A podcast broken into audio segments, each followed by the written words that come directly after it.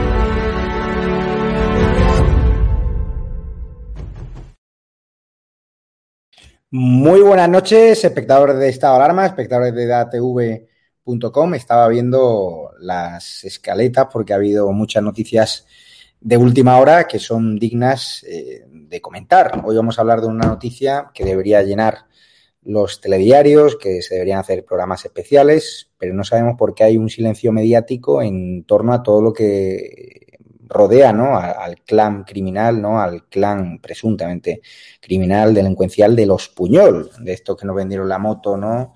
del España nos roba, de los independentistas, ¿no? Siempre en ese discurso se repite año tras año, el España nos roba, no, no, los que robaban eran los vuestros, los que gobernaron durante años la Generalitat. Resulta que el juez eh, sienta en el banquillo a la familia Puyol y ha impuesto 7,5 millones de fianza al primogénito. Pedraz acuerda la apertura a juicio oral en espera de que los procesados presenten escrito de defensa. Atención a las acusaciones, ¿no? Eh, lo sientan a los siete hijos, es decir, a toda la familia, por delitos que van desde asociación ilícita a blanqueo, delitos fiscales, falsedad documental y hasta frustración de la ejecución. Y ha dado diez días a Jordi Puyol Ferrosola para consignar esa fianza de 7,5 millones de euros. La mujer Mercedes Gironés debe presentar en el mismo plazo 400.000 euros en ambos casos para garantizar su posible responsabilidad civil.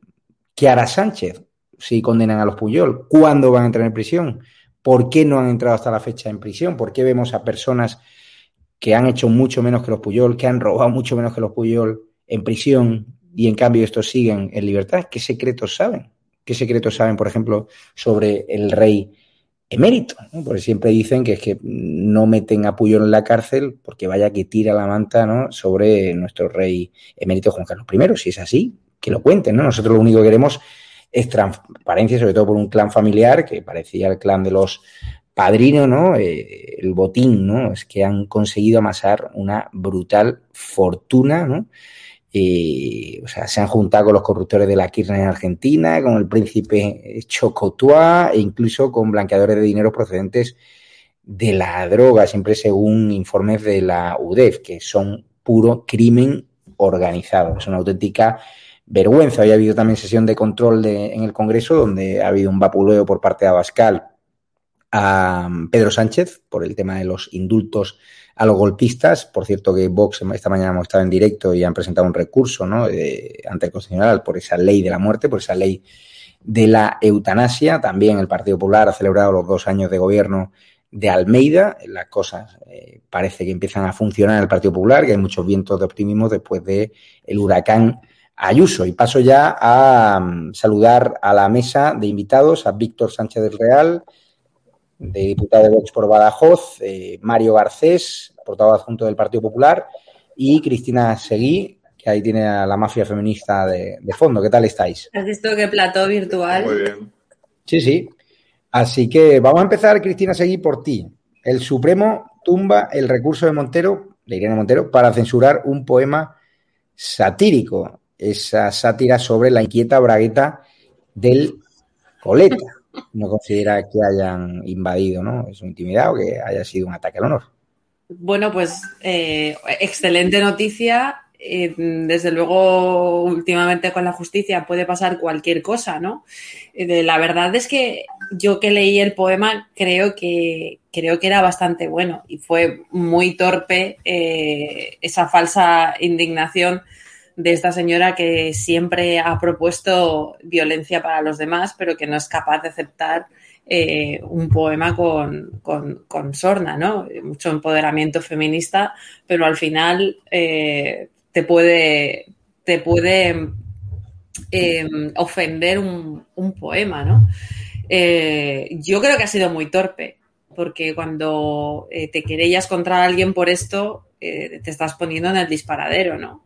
Y, esta señora que pretende y que han eh, despenalizado los insultos, las vejaciones al rey, que han dicho que delincuentes eh, que proponen eh, bombas para la Guardia Civil y degollar a políticos como Jorge Campos, Baleares, etcétera, etcétera. Eso es libertad de expresión, pero sin embargo, meterse con las debilidades de esta señora, que es la sumisión a un líder que le ha dado todo lo que tiene, pues eh, parece que es muy, eh, no sé, inaceptable para ella, ¿no? Tiene la piel muy fina, ¿no? Eh, Víctor Sánchez Real, estos de, Podemos, ¿no? Es decir, ellos pueden agredir, pueden tirar ladrillos, pero pueden defender a, a Baltoni, que pueden defender a, supuestos artistas que piden degollar al, rey o que piden tirar, o sea, que piden ¿no? vuestra muerte directamente, la muerte de los diputados del Partido Popular, y cuando les atacan a ellos, pues rápidamente van a la justicia, ¿no? Sí, bueno, ya sabes que ese fue el objeto del debate que tuvimos ayer, porque pretenden despenalizar las injurias al rey, las injurias a los símbolos nacionales, las ofensas religiosas, ellos que son de, de gatillo fácil en la querella, por cierto, querellas, denuncias que siempre acaban en nada.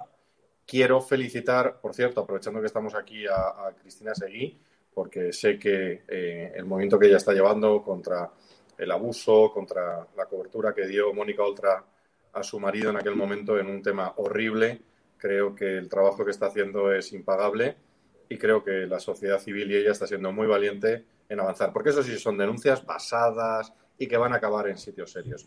Y ellos ayer yo les enfrentaba. Ayer, por ejemplo, yo salí a la tribuna eh, con una copia, decían que todo esto del origen de la protección del jefe del Estado, de la protección de la bandera, de la protección de la policía, etcétera, en términos de injurias, que era un tema franquista. Yo les saqué eh, la portada de, eh, del Código Penal del año 32 firmado por Alcalá Zamora y les decía, claro, que ellos en el año 32, 33, 34, 35 y la mitad de ellos probablemente eh, en el 36 también hubieran acabado eh, condenados y otra cosa peor por parte de la propia república que ellos defienden. Ellos son de, gatillo fácil y de mandíbula de cristal, pero recordemos que al final el tiempo pone a cada uno en su sitio y la telenovela de Pablo Iglesias, esta pasión de comunistas, está ya, yo creo, en su última temporada en la que cada vez hay más escándalos, pero la audiencia cae y está próxima a su suspensión, lo cual es muy buena noticia. Mario Garcés, eh, ¿qué esperas eh, después de ese largo silencio de Pablo Iglesias, que no tuitea, que no dice absolutamente nada? ¿Cómo va a reaparecer más allá de esa foto que subió ¿no? y que le emula ¿no? a un dictador eh, comunista? Bueno, Pablo Iglesias está en proceso de reconstrucción. Eh, Pablo Iglesias vive en su trauma personal permanente. ¿no? no es una persona que pueda vivir en la privacidad, en la sombra. Estoy convencido que se está reinventando. Y lo que sí está claro es que ni siquiera apoya a Irene Montero. es una especie de estado absolutamente de, ostracismo, de abandono, eh, pero está preparando algo, indudablemente. Sí que me gustaría decir algo respecto a la libertad de expresión. ¿no? Eh, la izquierda ha convertido cualquier ataque verbal, cuando digo ataque verbal, cualquier comentario verbal de un hombre a una mujer en una especie de violencia física o retórica. Eso es, yo creo, uno de los principales argumentos que acaban denostando la lucha por la igualdad en este país. Lo he visto en el Congreso de los Diputados cuando un hombre se dirige a una mujer en un tono como se dirige a un hombre, intentando contravenir alguno de los argumentos, automáticamente se le tacha de machista. Y esto lo he visto en algunos ministros. Dos, es muy importante, ya yo soy secretario de Estado de la materia. ¿eh? Dos, la verdad es solamente la verdad. No cabe presunciones de ningún tipo. Y por lo tanto, la verdad es tanto en un hombre como en una mujer. Y eso es muy importante que quede claro. Y desde luego, eh, pues, en fin, ayer hubo una muy buena intervención, sobre tengo que decir a Víctor Sánchez del Radio. Yo me tuve que ir a mitad, tenía radio, pero lo poco que pude escuchar de Víctor fue muy bueno. Por lo tanto, Víctor, en la medida que te pueda eh, en fin, felicitar a pesar de nuestras diferencias y a pesar de que no me has invitado a una Coca-Cola ahora que Cristiano Ronaldo no las quita, pues la verdad es que ya sabes que estuviste muy bien ayer y te felicito. Igual que me felicitas tú, evidentemente, cuando lo hago yo bien. ¿eh? Por cierto, eh, Víctor, ¿qué, ¿qué, es eso de que Podemos ha pedido a Sánchez espías informáticos para censurar lo que consideren eh, bulos. Sé que ayer Manuel Mariscal y, tú tuviste ahí una intervención muy dura contra Clara, la de maldita.es, uno de estos verificadores de la vergüenza, pero ¿qué pasa? ¿Me quieren meter espías informáticos? Aparte de esas que tienen para cerrar cuentas en Twitter, en YouTube y en Facebook. Están en una bunkerización terrible. Yo creo que, esto no es más que uno, repito, de los últimos estertores eh, de ellos que se pensaban que eran eh, tocados por una vara, una vara ellos no divina, sino de la fortuna, pensaban que podían hacer todo y que todo les salía bien. Y ellos que están acostumbrados han sido a tener granjas de bots, a, hacer todo tipo de manipulaciones y te están desaparecidos en redes. Ya ni siquiera, eh, realmente ser tuitero en estos días es un poco aburrido. Ya solo te entran algunos del PSOE, eh, son divertidos también los del PP, son bastante entretenidos, pero es que ya no te entra nadie de Podemos. Es muy desagradable, muy triste, muy con lo que hemos sido, ¿verdad? Pero ellos mismos y fuera de toda broma, están en tratar de callarnos a los demás, mientras ellos tratan de eh, tener barra libre, como yo les decía ayer. Gracias, eh, Mario. Yo también, eh, sabes que nosotros, como somos ya dúo cómico aquí en estado de alarma, pues ya nos podemos decir cosas bonitas sin que nadie se enfade. Pero es verdad, es que ellos tienen barra libre, ellos quieren barra libre, y eso sí, lo que decía antes, mandíbula de cristal, como, y estoy citando al propio Pablo Iglesias. Claro, eh, a Pablo Iglesias no le tiran piedra, pero denuncia por, por un tuit. Eh, hoy, han echado para atrás una, una denuncia que había presentado y pedía 70.000 euros, quiero recordar de memoria, 60 o 70.000 euros la marquesa de Galapagar por un poema irónico. Bueno, eh, bueno pues eh, ellos siempre pierden en los tribunales y quieren ganar en, por la parte de atrás. Y lo que decías, Manuel Mariscal estuvo ayer extraordinario porque no era un tema contra Clara, a quien conozco hace tiempo, desde que era becaria en La Sexta, del mismo programa de Ana Pastor que también ha creado eh, y se ha autoconvertido también en árbitro. Yo esto siempre, lo de los verificadores estos, eh, siempre lo defino de la siguiente manera. Es como si un tío muy madridista, eh, como si el Madrid de repente creara eh, una especie de asociación de árbitros. Bueno, pues no creo que el Madrid lo haga, y no va ironía siendo yo atlético de por medio, pero imagínate, sería tan escandaloso. Bueno, pues eso es lo que ha hecho la Sexta. La Sexta ha creado su grupo de árbitros con la misma SL, con la misma sociedad, con el mismo objeto social, que es la productora Dana Pastor, han creado una de las dos compañías. Y la otra la crea la becaria ascendida, eh, que es maldita hemeroteca. A uno le han dado formato de SL que ni le han cambiado el objeto social y que era la producción del programa de la señora. Eh, y el otro era le han intentado ir por una vía, probablemente más idealista, porque Clara yo creo que es una, una chavala idealista, y han ido a una especie de ONG, pero oye, en la que ellos cobran sus sueldos. Al final es eso, son uno de los equipos que está en la liga y además quieren ser los árbitros de todos los demás. Y además, Pablo Iglesias quería estar en el CNI y además Iván Redondo eh, nos quiere controlar a todos. Y además la intervención de Iván Redondo en Seguridad Nacional diciendo barbaridades. Y si quieres, tienes un momento, la intervención hoy del ministro de Justicia esta tarde en el Congreso, que luego ha, acabado, ha salido con la cita de Yoda que ha hecho, ha sido de las cosas más nauseabundas y más terroríficas que he escuchado, porque era diciendo que va a perseguir, y hablando de amiguete con eh, Rufián, y ha pasado casi desapercibido, el ministro de Justicia diciendo, dando minutos y minutos sobre cómo va a perseguir a nosotros, nos ha llamado, eh, al menos Rufián si ha dicho Vox la ultraderecha, y estaban ellos en ese acuerdo en el que el ministro ni nos mencionaba, pero decía que va a ir a por nosotros, el ministro de Justicia. Absolutamente terrorífico el, el novio de Merichel Batet, o compañero de Merichel Batet, que también está allí presente, y que por cierto yo creo y no sé si Mario estará de acuerdo conmigo, cuando intervenga alguien con quien tienes una relación personal, alguien debería abstenerse eh, de, tener esa intervención. No digo que haya pasado hoy, pero pasa en muchos plenos. Yo, si mi mujer interviniera en un pleno o en una comparecencia, yo creo que yo me tendría que salir de cualquier cargo para no mm, mediatizar. Pero en esas estamos. Quieren tener el control absoluto de las redes cuando ya las redes las han perdido. Quieren tener el control absoluto de los medios cuando y tener a los vigilantes del resto de medios y decirte a ti que tú sacas una fake news cuando tú has estado grabando con tu cámara en el sitio adecuado, en el momento adecuado, con más coraje del que jamás tendrán ellos desde, su despachito. El líder de Vox, Santiago Abascal, ha vapuleado a Sánchez a cuenta de los indultos a los golpistas que, vamos, que por mucho que nos manifestásemos en Colón, es un hecho, o sea, van a ser indultados en una auténtica vergüenza. Los funcionarios de Lleonés están con las manos en la cabeza, están indignados por el tratamiento beneficioso que se le han dado y encima ahora con que vayan a salir de prisión. Vamos a ver a Santiago Bascal. Ustedes no tienen ni freno ni tienen escrúpulos, señor Sánchez. Al precio también de la traición, porque ustedes han traicionado todos sus juramentos al orden constitucional. Ustedes han traicionado al rey, ustedes han traicionado al Tribunal Supremo y a la justicia. Ustedes han traicionado al conjunto de los españoles honrados que cumplen las leyes, especialmente a los catalanes que padecieron el golpe del año 2017 con un indulto injustificado, un indulto no pedido por los condenados, que no han pedido perdón y que solo han mostrado el propósito de volver a delinquir. Este indulto le sitúa a usted no ya en la ilegitimidad, porque llegó cabalgando sobre la mentira, sino directamente en la ilegalidad.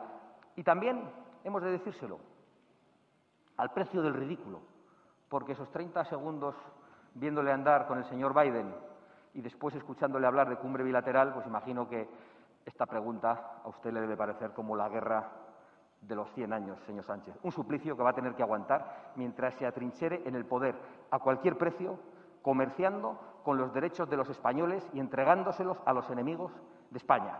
Usted acabará pagando por ello, señor Sánchez, y esperemos que sea delante de un tribunal.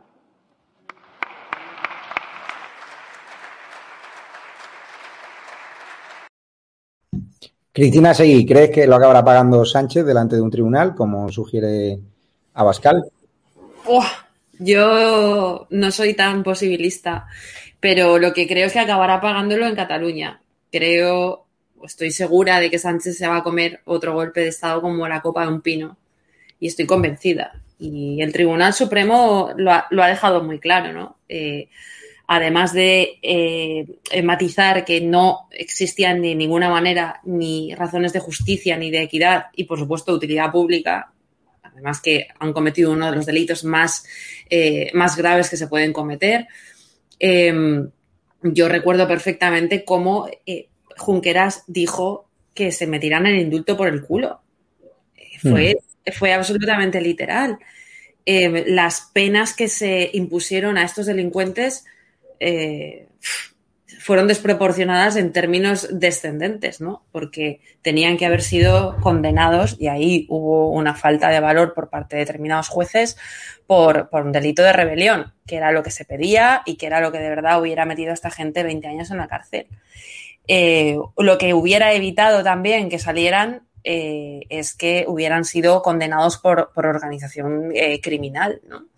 Y eso es lo que es esta gente. Y eso es lo que va a volver a hacer porque viven exactamente de eso, porque tienen unas estructuras paralelas de un Estado paralelo que ya existe, que ya es una realidad fáctica, que ya es una realidad institucional y, que, y que está diseñada para volver a perpetrarlo y tenemos un gobierno en Cataluña eh, con Esquerra Republicana, con las CUP eh, y con un PSC, eh, bueno, pues, pues aparte de nacionalista, pues absolutamente muerto, ¿no? Vamos a ver, yo me puedo equivocar, pero yo llevo un año diciendo que la operación Ícaro en Cataluña y el golpe de Estado del 1 de octubre de 2017 se va a repetir. No sé en qué términos de violencia, pero lo que tengo clarísimo y lo que todos los que estamos aquí tenemos clarísimo es que ninguno de nosotros puede poner un pie allí sin, sin escolta, ¿no? Esa es la hmm. normalidad.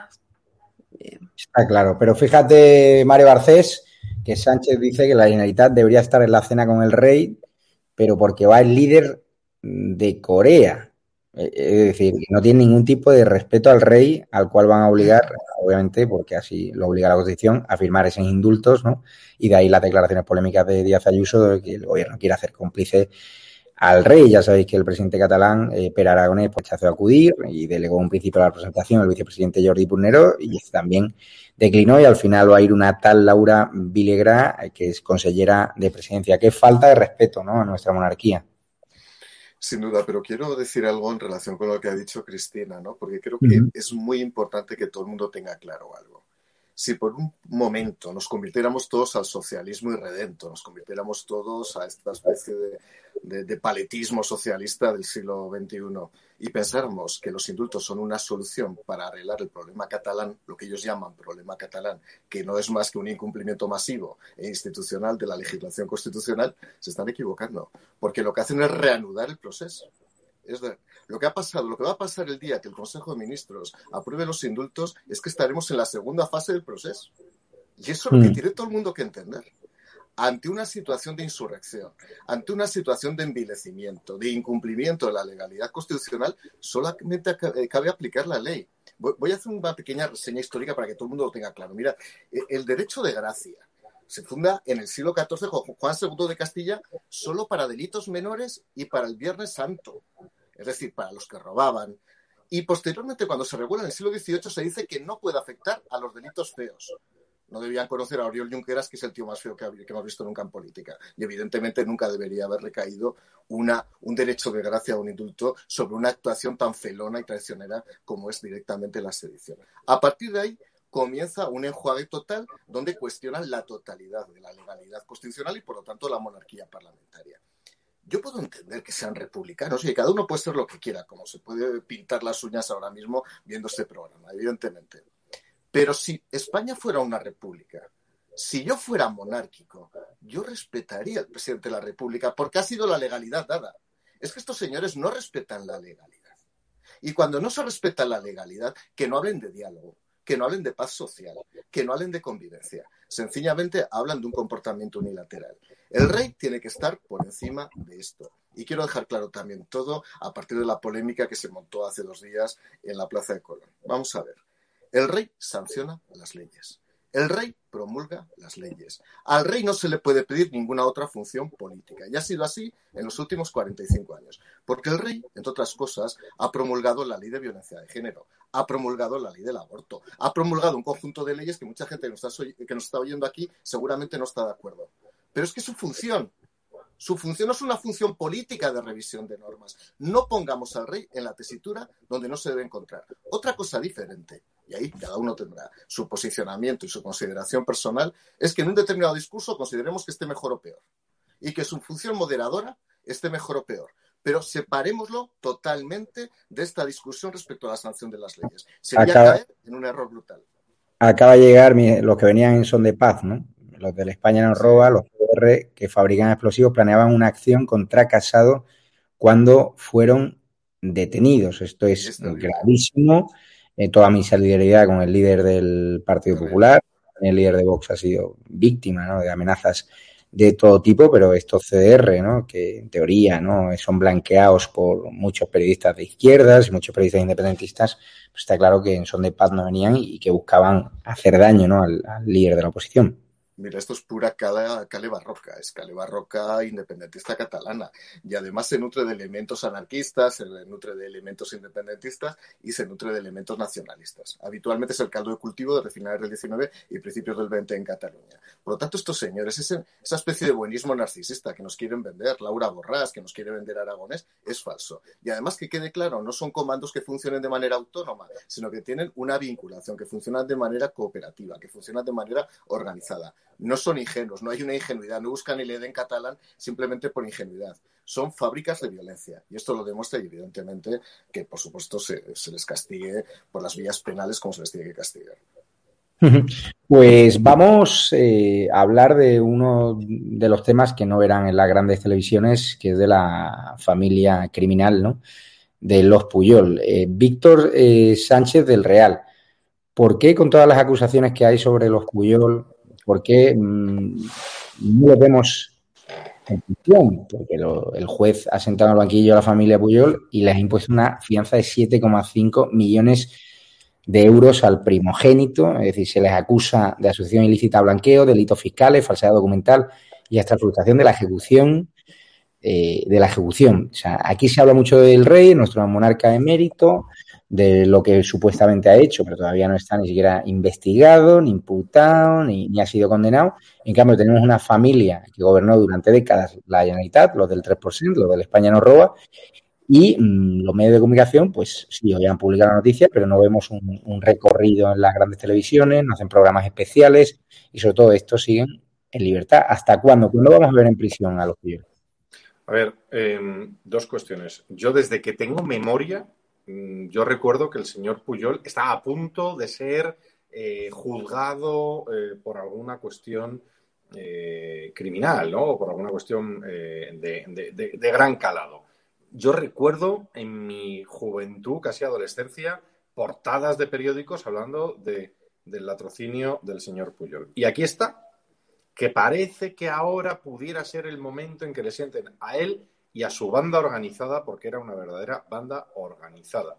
No hay más que ver eh, las informaciones que hay eh, al respecto de cómo procedían, de cómo entraban y salían de Andorra, lo de los misales famosos. Bueno, pero la pregunta yo también me la hago y, la vuelvo retórica, la misma pregunta que tú me haces, porque no tengo la respuesta.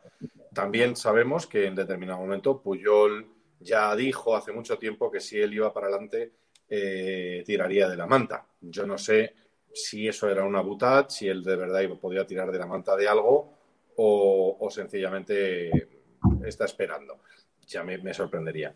Pero lo que es cierto es que la justicia, que no se produce en un tiempo razonable, ayuda a que sea, eh, a, que, a que cometer estos crímenes merezca la pena. Este señor ha disfrutado del objeto de sus robos, de sus eh, alzamientos de bienes durante décadas. Tiene ya una edad eh, en la que ya le da igual. Es que ya le da igual. Es que ya ha podido robar, disfrutar de lo robado, que sus hijos disfruten de lo robado, que sus nietos disfruten de lo robado y ni siquiera se sienta en el banquillo. Bueno, pues esto lo que nos dice es que nuestro sistema judicial, sea por garantista, sea por enrevesado, sea porque los casos son enormemente complejos y esta gente tiene enorme habilidad, sea por las enormes complicidades sistémicas eh, de la humertad, de cómo es de los nuestros, aunque robe, vamos a protegerlo, ¿vale? Por hacer una cierta autoprotección de aquellos que a lo mejor no estaban robando, pero eh, tenían una responsabilidad invigilando bueno, pues esa omertad, ese ocultarlo, ese enrevesarlo, es lo que lleva a que el señor Puyol, hay chavales en edad de votar, yo tengo un hijo que acaba de cumplir 18 años, que no sabe ni quién era Puyol y, sin embargo parece que le van a sentar en el banquillo. Esa es la ironía de la justicia que tenemos en estos momentos para la corrupción. Claro, la, UDEF eh, lo tiene claro en sus informes, habla de crimen organizado, Cristina Seguí, ¿por qué eh, esta familia criminal que tiene mucho peso en Cataluña, aún todavía, ¿no? que, han robado con las manos llenas, eh, ¿por qué no despierta el interés de los medios de comunicación? ¿Por qué no se hacen programas especiales? ¿Por qué los independentistas obvian este asunto? ¿Por qué los partidos políticos no insisten en la criminalidad de los Puyol? Esa es la pregunta del millón. ¿por qué las televisiones no sacan tantísimas, tantísimas cosas? ¿Por qué estos días han hablado selectivamente y porque era bueno para su negocio de dos niñas asesinadas por el padre y no de la asesinada por la madre? Pues porque evidentemente eh, pues perjudica al negocio televisivo que depende exclusivamente casi ya de la gracia gubernamental, de la gracia económica, ¿no? Y sobre todo y por hablar de otro aspecto de este sujeto, eh, cuando los medios de comunicación llaman racistas a Vox o llaman racistas a cualquiera que pida eh, las orden en las fronteras, unas fronteras controladas, una inmigración controlada, responsable, eh, ¿por qué no se mete con este tipo que es el tío más racista junto con Sabino Arana de la historia reciente, ¿no? Un hombre que decía que el hombre andaluz que era un hombre desnutrido, destruido, que era eh, un hombre poco hecho, que pasaba hambre y vivía en estado de ignorancia, que, que, tenía falta de mentalidad, que, bueno, que era, que era, que era lo peor, que era eh, lo peor de la raza, ¿no? Eh, y, que, y, que sitúa a este tipo en, pues en el tipo de fundadores de Esquerra Republicana, absolutamente nazi y absolutamente racista, ¿no? Y es, el origen, eh, es la, madre de todo el racismo eh, que del que hoy gozan Esquerra Republicana, incluso, eh, bueno, pues, pues, los del PDCAT, ¿no? Y luego hay otro, hay otro factor importante, ¿no? Yo creo que hay mucha gente que ha vivido muy bien gracias a Puyol. Hay una élite, si se puede llamar así, no me gusta mucho esa palabra, empresarial, que nunca se ha canteado hasta ahora, si es que se ha canteado ahora. Y, este hombre, desde luego, cuando se vaya detrás, eh, irá mucha gente, ¿no? Mario Garcés, tú que has estado en, los años de gobierno de, Rajoy, ¿qué es lo que no conocemos sobre los Puyol que justifiquen el hecho de que no están en, prisión? Es cierto eso que se cuenta, es que eh, Puyol, Jordi Puyol tiene mucha información sobre nuestro rey emérito, que compartían supuestamente pues testaferros, es decir, se ha comentado de todo, pero es cierto que clama al cielo que hay españoles que han hecho mucho menos que los Puyol que han robado mucho menos que los Puyol, que se han comido muchos años de prisión, y en cambio esta familia se está yendo de, rositas. Ahora el juez lo sienta en el banquillo, pero hay un pacto entre el gobierno central y, los independentistas para dejar a, salvo a, los Puyol e influir también nuestra justicia a la hora de, mantenerlos a salvo de las rejas.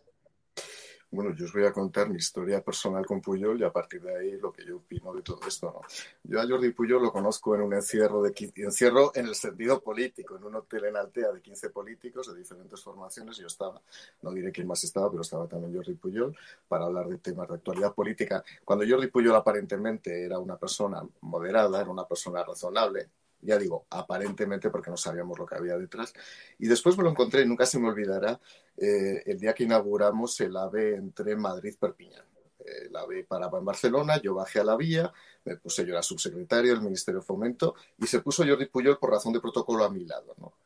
Y entonces, eh, en aquel momento comenzó a hablarse mucho de los problemas penales que podían tener sus hijos.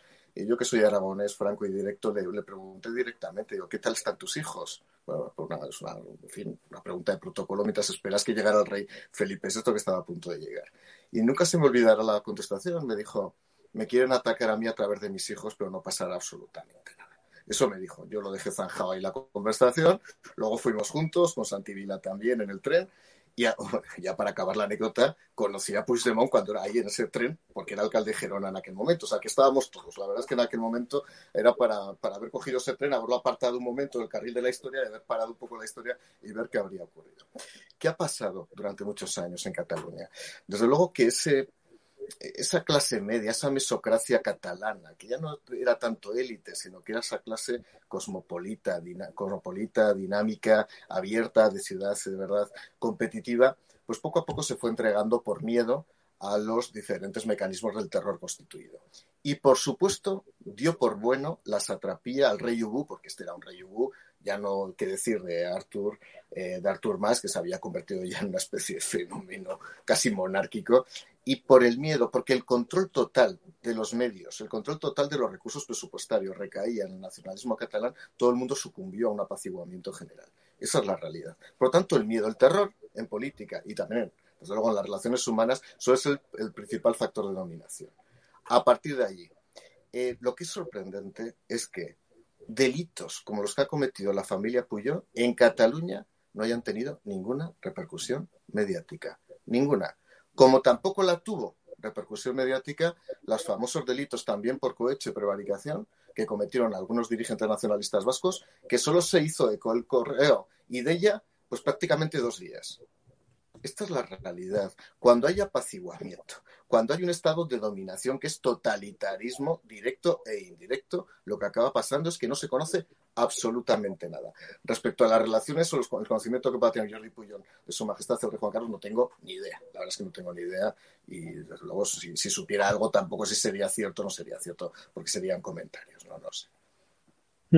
Y Víctor Sánchez del, del Real, o sea, ¿tú crees que los eh, que va a acabar, van a acabar en prisión? O sea, conociendo a la justicia española, decir, para, mira, para empezar, Jordi Puyol, padre, tiene 91 años, si no recuerdo mal. Es decir, este señor, mm, si acaba en prisión, no sé lo que le queda de vida, eh, pero poco, y en todo caso, con esa edad, prácticamente imposible que entre en prisión. Eh, este señor lleva siendo acusado de gravísimos delitos y escapándose él o sus hijos desde el ochenta y pocos el caso Banca Catalana que involucraba a su familia y que se llevó por delante el dinero de tantísima gente en Cataluña. El caso de la ITV, que era, recordar que era su hijo Oriol. Es que ya les confundo porque han tenido tantos que el caso del 3% en el que estaba el otro, Jordi Puyol y Ferrusola, el hijo. Es decir, estos señores tienen caso tras caso tras caso y ninguno cuaja. Ojo, cuando hay unas evidencias hay unas evidencias de que esta gente que no se ha dedicado a otra cosa que vivir de CDC, Convergencia Democrática en su momento, y de la política, de repente acumulan millones, acumulan solamente la colección de coches del hijo, que no se le conoce mejor oficio que ser el Ereu, eh, pues es, no sé, es, un, es un indicio claro de que algo hay, ¿no? O sea, eh, yo no sé hablan de propiedades. tienes tú en el garaje, pero creo hablan que de, entre uno y ninguno, ¿no? Hablan de propiedades por valor de 1.800 millones de euros en, informes eh, policiales. A ver, se dice, esta es una familia que teóricamente tenía mucho dinero y tenía un banco. Este banco se va a la ruina y sin embargo esta familia mantiene el dinero. Mm, aquí algo no cuadra. O sea, si tú has arruinado una entidad bancaria, deberías haberte arruinado tú también. Con lo cual, ¿De dónde aflora ese dinero? Pues de haber estado 25 años en la Generalitat. Es que repito, es que este señor, hablo siempre de memoria, creo recordar que se jubiló, en, eh, que dejó el poder en el año 2003. Es decir, estamos casi 20 años después, lo que te decía lo de mi hijo, lo, lo, calculé de memoria, digo, es que este señor dejó estuvo 25 años en el poder haciendo el 3%, lo que quiso con eso, con las ITV, con, y son los que han saltado los que hay de medios de comunicación, eh, las mordidas. Eh, es impresionante el dinero que han podido mover en Cataluña durante 25 años y que llevamos veintitantos, ya casi 20 años desde que este señor dejó el poder. Es brutal la impunidad, el descaro, el poder hacer lo que, lo que ellos quieran. Esto se parece mucho a la mafia calabresa en su modus operandi, pero también en su forma de, de cubrirse y de acabar eh, siendo, siendo capturados por, a veces por crímenes menores. ¿no? ¿Crees, Cristina Seguí, que si resultan condenados van a ser indultados también como los golpistas? ¿Van a ir al mismo pack de Sánchez o no? No, no creo que pinte nada en este momento Jordi Puyol. A lo mejor me estoy equivocando. ¿eh? Eh, es otra gran pregunta. ¿Qué pinta ahora mismo Jordi Puyol en la política catalana?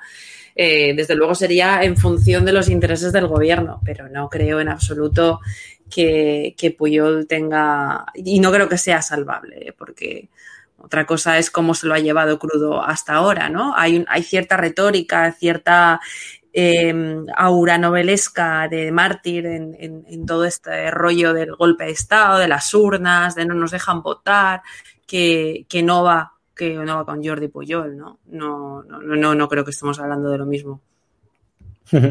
Por cierto, que hay más vídeos de Sánchez, creo que lo tenemos en escaletas, de Pedro Sánchez colándose para robarle otra foto a Joe Biden. Me lo acaban de pasar y, le quiero preguntar a, Mario Garcés por su opinión de esa cumbre de 29 segundos de Sánchez con Biden y esos intentos de colarse para tener una foto. Eh, Mario que ha formado parte del gobierno, ¿no? del Partido Popular y que se ha movido en esos ambientes también. Vamos a ver este vídeo.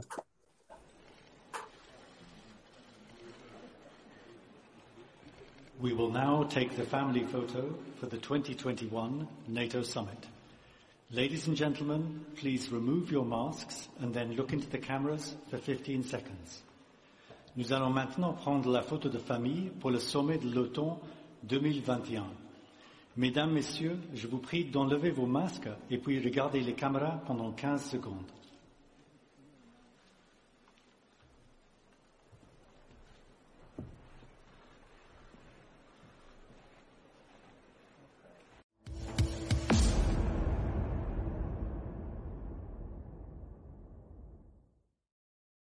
Es deprimente, ¿no? O sea, por, veo el vídeo, eh, nuevos intentos de Sánchez de acercarse, es ridículo, ¿no? Eh, ¿Qué, ¿Qué, decir de aquellos años donde Aznar era recibido con honores en Estados Unidos? Mira, es patético. Yo he estado con José María Aznar, yo formaba parte del gabinete de José María Aznar en el año 2000 a 2004. Y cuando íbamos a Bruselas a negociar fondos comunitarios, el presidente Aznar tenía una práctica y era no levantarse de la mesa. Primero, se había estudiado absolutamente todo. Él es inspector de Hacienda y ahí nosotros echábamos cuentas como compañeros que éramos. Y os aseguro que había negociaciones que duraban hasta las 6 de la mañana. A Berlusconi le tenía que salir el maquillador para volver a maquillarla a las 3 de la madrugada con ese color anaranjado. Blair se quedaba medio dormido. Y además es una práctica la negociación, aguantar, aguantar, aguantar hasta que vas agotando al resto de los negociadores. No os podéis imaginar a través de esa práctica negociadora la, la cantidad de ventajas que obtuvimos para poder conseguir muchos más fondos comunitarios. Cuando yo veo esto, que lo que es la manifestación de la inanidad, de la insignificancia, de la irrelevancia de la diplomacia española, pero sobre todo el patetismo ya de un señor que no tiene ningún rubor en hacerse rogar para hacerse una foto. Me da la impresión que esto ya ni siquiera es Laya, esto yo creo que es el tonto que tiene ahí directamente en su gabinete que le dice que tiene que ir corriendo a hacerse una foto. La política no son fotos. La política ya no son exclusivamente fotos. Y esto lo quiero decir claro. Nos estamos riendo durante todos estos días de estos 29 segundos que van a pasar a la historia, ya digo, de la infamia en las relaciones internacionales entre España y Estados Unidos. Lo peor de todo es lo que hay detrás. Y es que España no tiene ningún peso ahora mismo en las relaciones transatlánticas. Si Biden, que además voy a, voy a citar una frase que es que me da un respingo de gracia cuando lo ha dicho, y no está bien siendo el PP, pero lo voy a decir, lo ha dicho Santiago Abascal y me ha gustado, y me gustan las cosas que dice Santiago a veces, dice, es que se le ha hecho tan largo ahora mismo mi intervención como la guerra de los 100 años. O sea, es que es verdad. O sea, cuando estás dos minutos y medio en el Congreso de los Diputados atendiendo a lo que te están diciendo las invectivas de la oposición, se va a hacer larguísimo. Pero esos 30 segundos, desde luego, pasarán a la historia de lo que es la insignificancia de la diplomacia española con el Partido Socialista Obrero Español. Fíjate que Víctor Sánchez Real es que también la OTAN se, se ríe de, de, Sánchez y lo ha escondido. ¿no? Solo sale de refilón una de las 26 fotografías oficiales de la cumbre. En Marruecos eh, le están poniendo a parir en la prensa, que si es un arrastrado, eh, es de chiste todo lo que se está publicando en prensa internacional sobre ese hilarante encuentro en, en el pasillo 29 segundos. Eh, ¿Nos va a salir caro esto a nivel internacional? ¿Es, es una anécdota más o, o, crees que de verdad estamos perdiendo peso? Mira, yo como portavoz adjunto de la Comisión de Asuntos Exteriores vivo este desastre y lo anticipo desde hace, con mis compañeros desde hace meses. No digo compañeros solo de mi partido, pues comentamos con compañeros de Argentina, del PP, con otros miembros de otros partidos. Mira, eh, a mí que Pedro Sánchez haga el ridículo internacional me da absolutamente igual. Lo que me enerva, me enfada, me indigna es que España haga el ridículo en manos de este tipo y de los que le asesoran. Mira, dos detalles. La foto, la foto es la que no sale.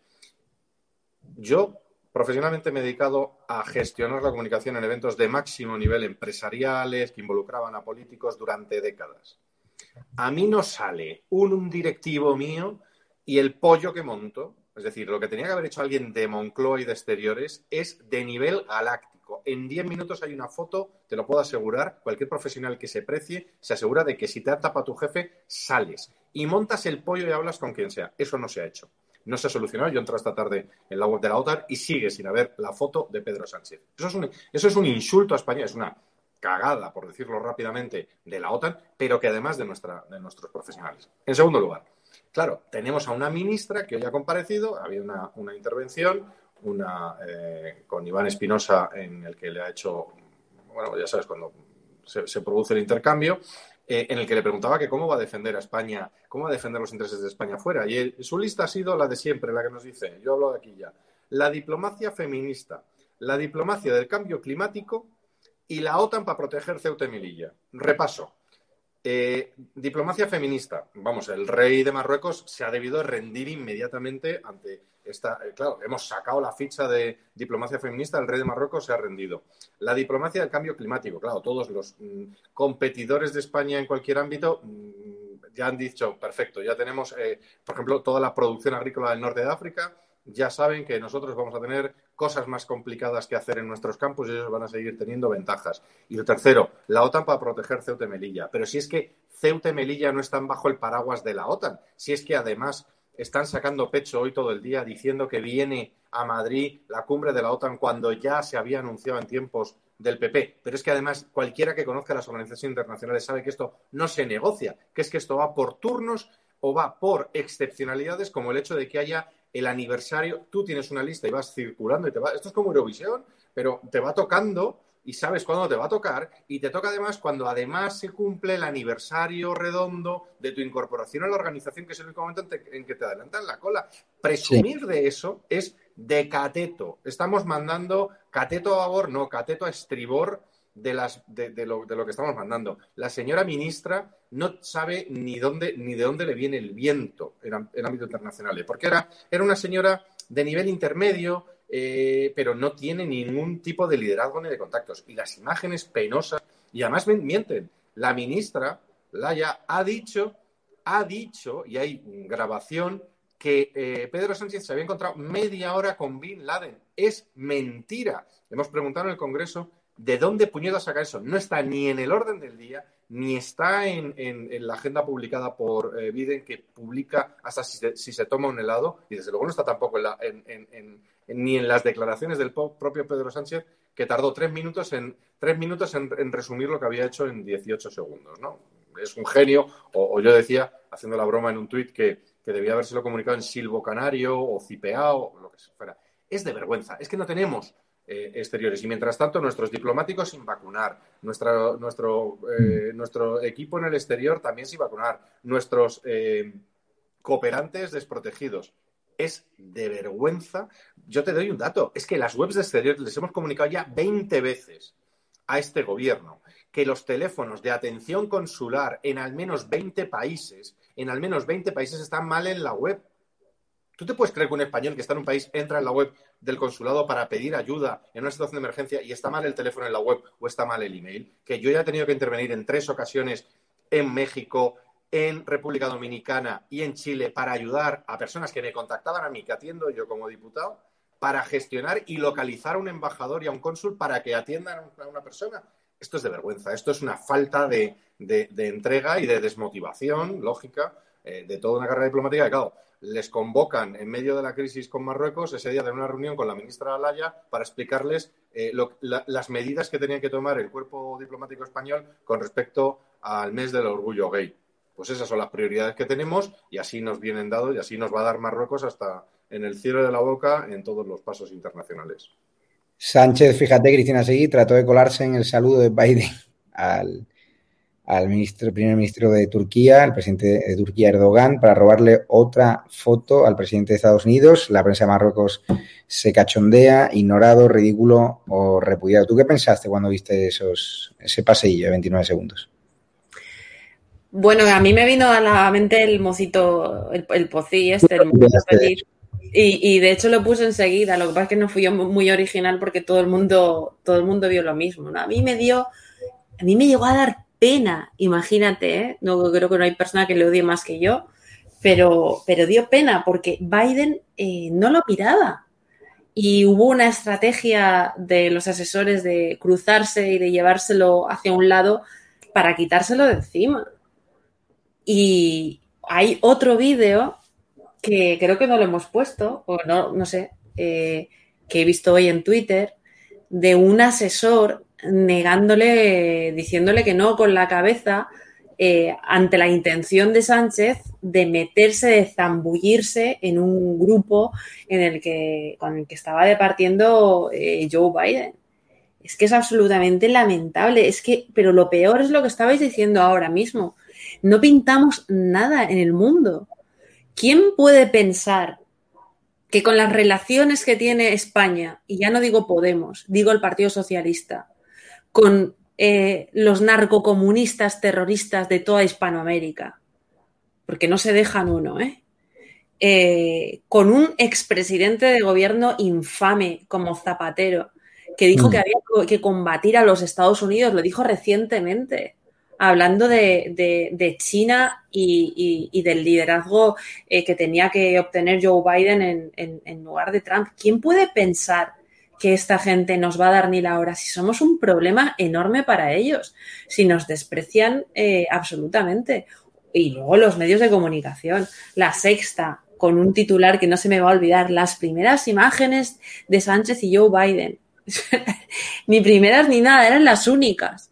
Y después ahora se están eh, empecinando en que la gente crea que ha habido una reunión que no conocemos, es secreta, y es absolutamente falso. Si hubo esa reunión secreta, si la hubo, porque dicen que la hubo antes de, esa, de ese pasito infame, ¿por qué se tiene que lanzar como un misil cuando, cuando pasa Joe Biden con los asesores? No tiene yo, sentido. Yo lo que sé que España ha metido mucha pasta en un proyecto centroamericano de Estados Unidos y lo contábamos ayer, 6 millones de euros para facilitar ese encuentro, 6 millones de euros que pagamos todos los españoles y cuando no hay dinero para autónomos, no hay dinero ¿no? Para, para gente que realmente eh, lo necesita. Es una auténtica vergüenza. Pero bueno, vamos a seguir porque tengo aquí también, Escaleta, la última ocurrencia ¿no? de, Isabel Celá, ¿no? que va a permitir pasar de curso eh, Mario Garcés ¿no? a gente ¿no? que sin importar el número de suspensos ni en primaria ni en secundaria. Esto me parece increíble. La de la ley CELA se está impulsando ¿no? la vagancia y nos está apoyando la meritocracia. ¿no? lo va a hacer por madurez. Yo creo que se refiere a ella misma, ¿no? Eh, que si ella vuelve a estudiar por madurez pasaría los cursos sin necesidad de estudiar.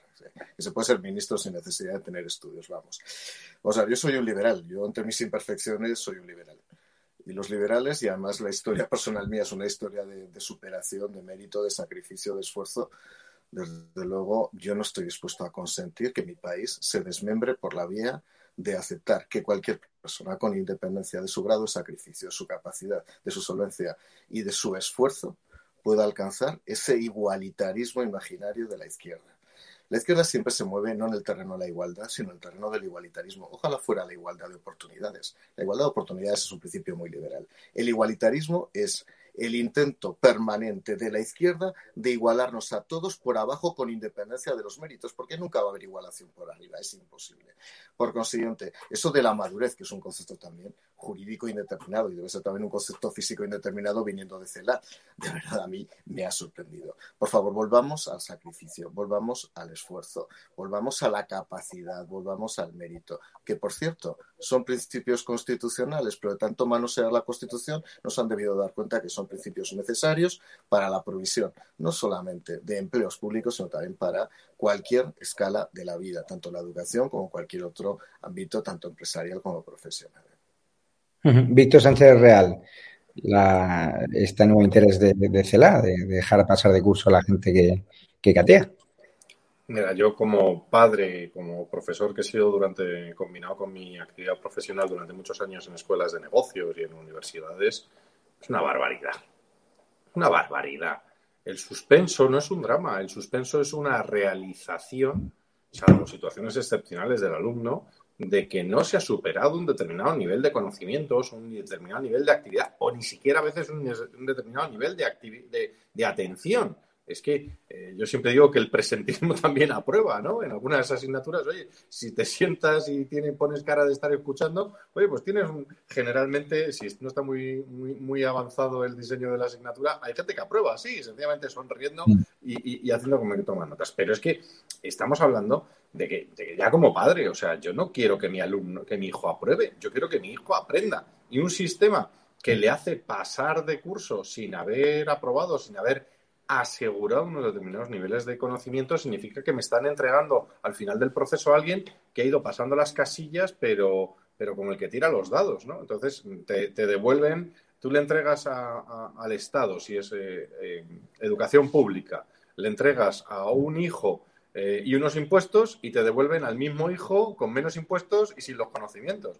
es casi una estafa, ¿no? Si lo miras desde el punto de vista económico, pero ya desde el punto de vista del drama personal, el creerse que la, en la vida, la vida es golpearte contra situaciones negativas y superarles a base de esfuerzo. Si eso no lo... o de conocimiento, ¿eh? Ojo que también el listo eh, también tiene que tener un premio o el que se esfuerza. Yo no digo que tenga que aprobar el más listo y suspender el más tonto, que eso es una visión muy antigua eh, de la educación, sino el que adopta los conocimientos o hace el esfuerzo para el conocimiento.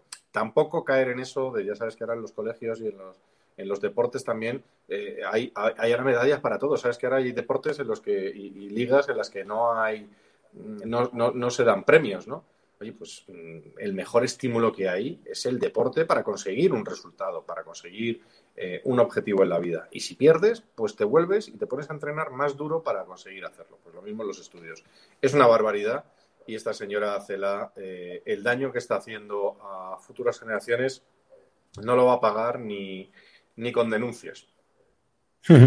Cristina Seguí, el caso de Íñigo Rejón, la juez abre diligencias contra el líder de Más País por patear a un jubilado y pregunta al Congreso si está aforado. La titular de juzgado ve indicios de infracción penal y cita a declarar al denunciante de la presunta agresión y a los testigos. No sé si ha seguido hoy algún programa de televisión, si han dedicado eh, a bombo y platillo, se han dedicado un minuto, simplemente un minuto a, a, este asunto, que hay que recordar que su agresión, su presunta agresión, provocó que un enfermo de cáncer de colon tuviese que volver a operarse de la hernia discal he procurado no ver los programas de televisión y, suelo, evitarlo.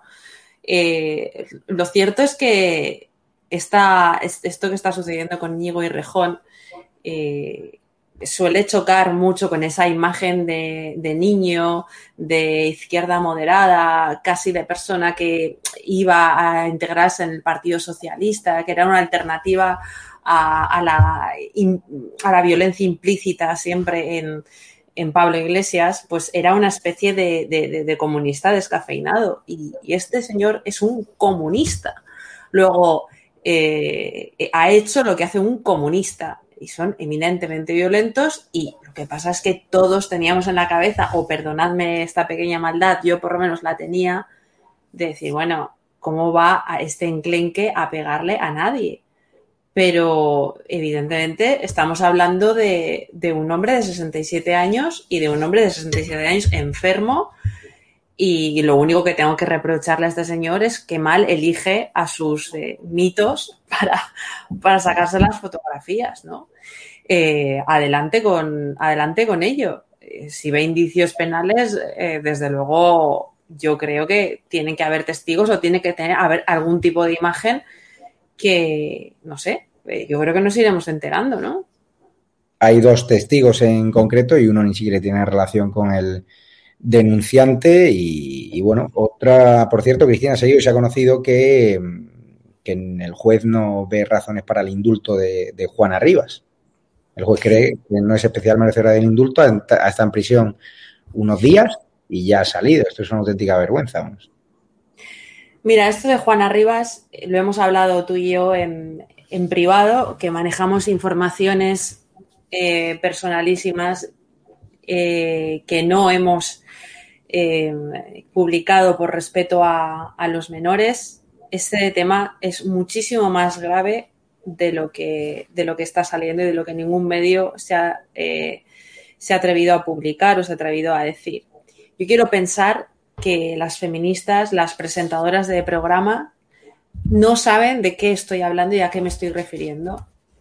Y porque si fuera así, significaría que están defendiendo a una maltratadora de niños que ya lo es por el hecho de haber eh, secuestrado a su hijo y de haberlo hecho impenitentemente y de haberse inventado denuncias falsas, hasta ocho denuncias falsas eh, que dieron lugar a que la Fiscalía italiana y que, la, y que los policías italianos no dieran traslado ya, ¿no?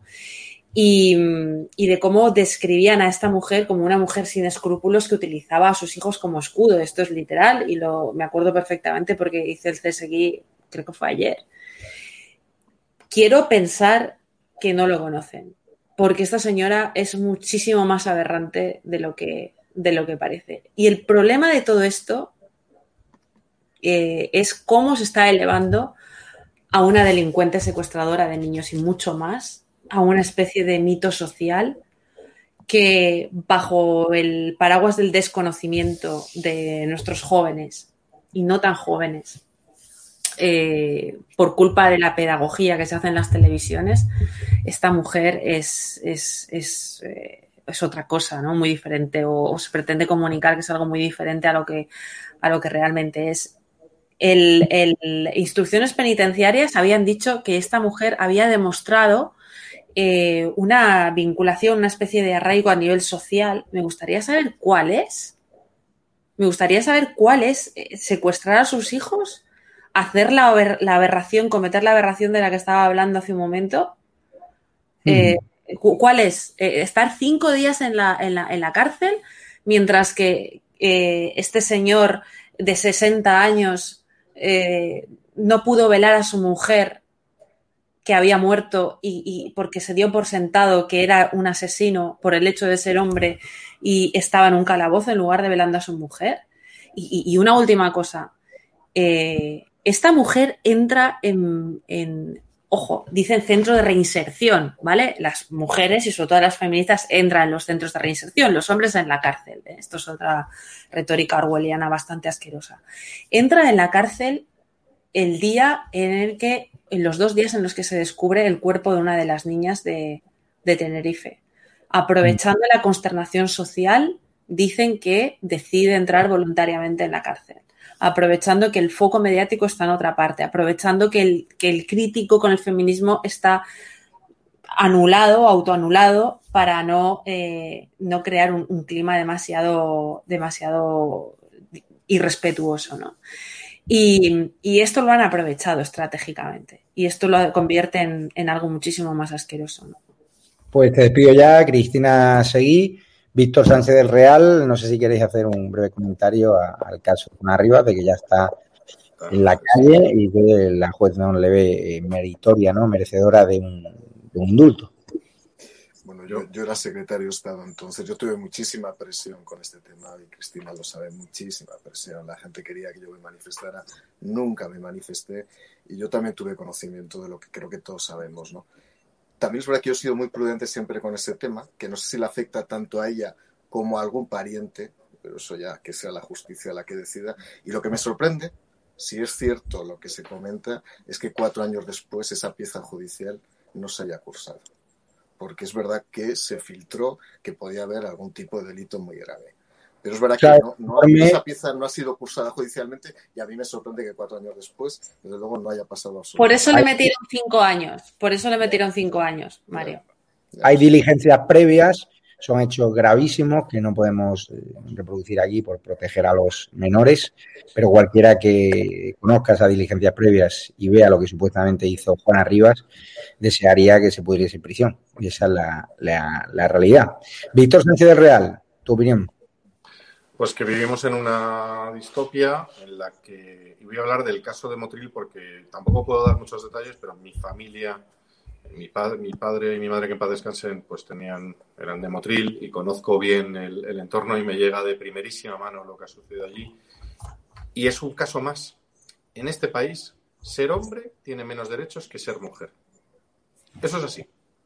Hmm. Y por decir esto, hoy a una compañera mía, a mí hoy mismo, nos dicen de todo en el Congreso, en la calle, nos llaman fascistas. Lo vamos a seguir diciendo. Y esto es una barbaridad. Hoy, por cierto, me ha regañado una persona del PP por decir esto. Mira, esto es una realidad. En España, ser hombre es estar discriminado. Hay, en España, este hombre ha pasado una noche, en lugar de pasar el duelo de alguien que en su vida eh, eh, ha muerto y no poder eh, y pasar la llorera que se llama, de pasar esa noche que pasan tantos y tantos divorciados o personas que empiezan su proceso de divorcio porque es una ventaja competitiva en una negociación como en cualquier otra. Hablaba antes Mario de una negociación. En, una, en, en, un, en, un, un divorcio, un abogado o abogada de la mujer te va a recomendar que le presentes una, una denuncia, que es lo que está pasando. Y en cualquier caso, ante las mismas sospechas, un hombre va a la cárcel y una mujer sale libre. Esa es la realidad en este país. Y eso no es machismo, eso es describir la realidad que tenemos y es una barbaridad jurídica y moral. Y te digo más, quienes lo defienden y quienes nos insultan a los que decimos esta verdad, mm, arrieritos somos, pero esto es insostenible en el tiempo y afortunadamente esto no existía y ahora ya estamos hablando de ello. Bueno, me alegro de haber contribuido eh, en la organización, en las organizaciones, además de las personas que individualmente que estéis aquí ayudando, en este caso lo de Cristina, para que esto se sepa y por fin recuperemos la igualdad entre hombres, mujeres, altos, bajos, calvos o peludos en este país, que es lo que dice la Constitución, y ni un grado más. Pues darte las gracias, Víctor Sánchez Real, Mario Garcés y Cristina Seguí. Nos vemos la semana que viene y mañana tenemos una compañera de Víctor Sánchez de Real, a la gran Macarena Olona, en el plató de EDATV. Hay aforo completo, hemos recibido muchísimas peticiones desde todos los sitios de este país, gente que a desplazar mañana al Gran Hotel Inglés para ver a Macarena Olona en directo. Hemos tenido que ampliar incluso el aforo. Eh, la semana que viene tendremos también un invitado, esperemos confirmarlo mañana, de primerísima calidad. Cada jueves, entrevistas en directo donde podéis hacerle preguntas a los distintos líderes, a líderes que estáis acostumbrados a verlos como mucho en mítines o en televisión. Y aquí se hace un cóctel previo a las ocho y media de la tarde. A las nueve y media empezaremos la entrevista. La verdad que, es un placer eh, que nuestra madrina del programa, Macarena Lorna, la primera dirigente, se atrevió a venir a esta alarma, pues esté con nosotros en exclusiva y con más de 40 personas mañana en el Gran Hotel Inglés, muy cerquita del Congreso de los Diputados. Ahora, ¿quién viene? Raúl, un murciano encabronado con Hugo Pereira, van a darle un viaje los dos a Pedro Sánchez. Es muy importante que no se va a emitir en YouTube, solo se va a emitir en edatv.com. Lo pongo en el chat para que os registréis quien no se haya registrado. Y Lidia Kerr, me dice que no se ha podido venir, que le demos un brazo a Macarena Olona de tu parte. Lo dicho, os metéis en edatv.com, os registráis, hoy bajáis las apps en Apple Store, en Google Play, en Android TV. Estamos todavía en, en pruebas, en beta la última actualización de Apple, pues meteros en la tienda, en la Apple Store y os podréis bajar la última actualización o la última actualización de Google Play, donde veréis muchas eh, mejoras que es importante que vayáis actualizando, ¿no? Lo dicho, eh, es muy importante que nos apoyéis. Quien quiera hacerse, ¿no? De edatv.com, categoría plata y oro, pues lo puede hacer en la área privada. Los que vayáis registrado en formato bronce, vais al área privada y cambiáis de bronce a plata o a oro que nos queréis ayudar directamente eh, a través de una cuenta bancaria sin el pago de comisiones, en EDATV tampoco hay comisiones, lo pueden hacer en este número de cuenta de Ibercaja. Creo que lo vamos a ver en pantalla. ES 72 2085 9298 7803 30 43 1954. Una forma de ayudarnos sin el pago de comisiones a los que estamos acostumbrados en otras plataformas. ¿Queréis seguir en Patro? Lo podéis hacer. ¿Que queréis seguir la comunidad de YouTube? Lo podéis hacer. Muchas gracias por vuestro apoyo. Gracias por todo lo que nos dais.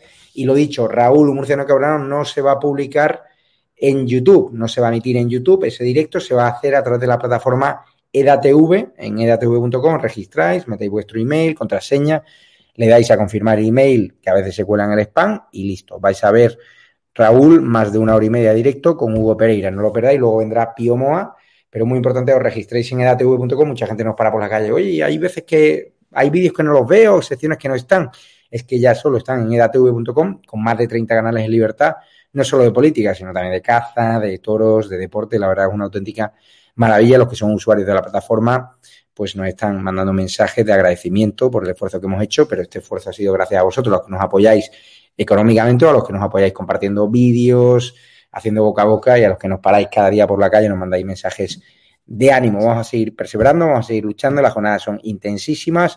Estamos trabajando del orden de 14, 15 horas al día, sin descanso, todo el equipo que está tanto delante como detrás de las cámaras. Y daros las gracias a todos de corazón.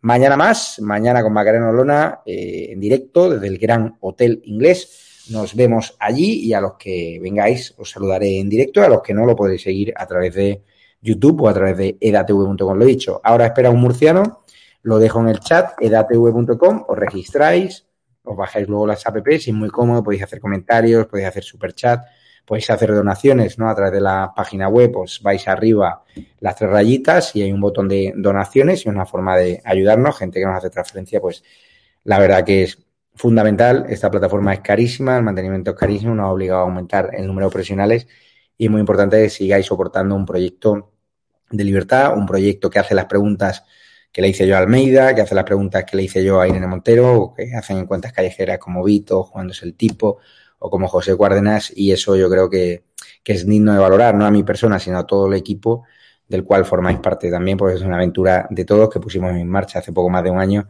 y de la que hablan todos y en la izquierda, en los medios de izquierda hay mucha envidia y siempre me dicen que si fuese de izquierda sería millonario, pero no llega al periodismo para ser millonario, llega al periodismo para contarles la verdad y para defender la libertad. Eso es lo que hago cada noche. Muchísimas gracias, os quiero y ya en edatv.com un murciano cabronado con Hugo Pereira. Un abrazo fuerte.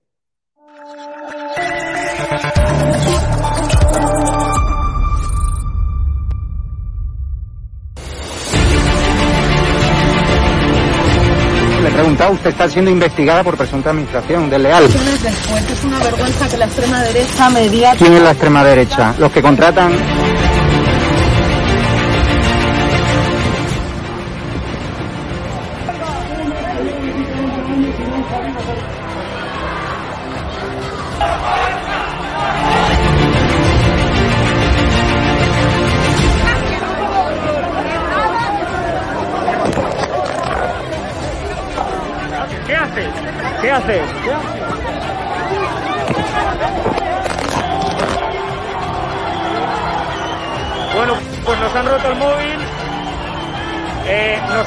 romper el móvil por detrás.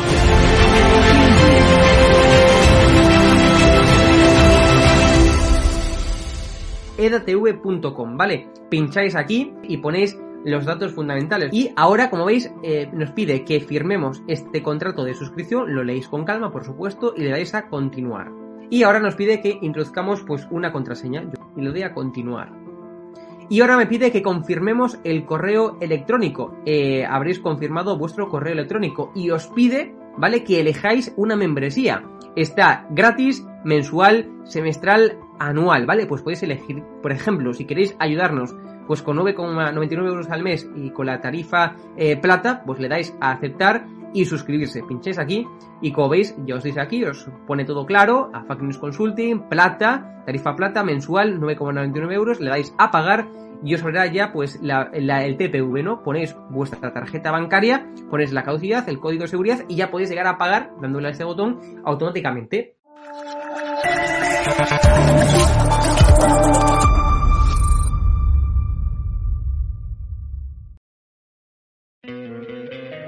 Te encantaría tener 100 dólares extra en tu bolsillo? Haz que un experto bilingüe de TurboTax declare tus impuestos para el 31 de marzo y obtén 100 dólares de vuelta al instante. Porque no importa cuáles hayan sido tus logros del año pasado, TurboTax hace que cuenten. Obtén 100 dólares de vuelta y tus impuestos con 100% de precisión. Solo con Intuit TurboTax. Debes declarar para el 31 de marzo. Crédito solo aplicable al costo de la presentación federal con TurboTax Full Service. Oferta sujeta a cambios o cancelación en cualquier momento.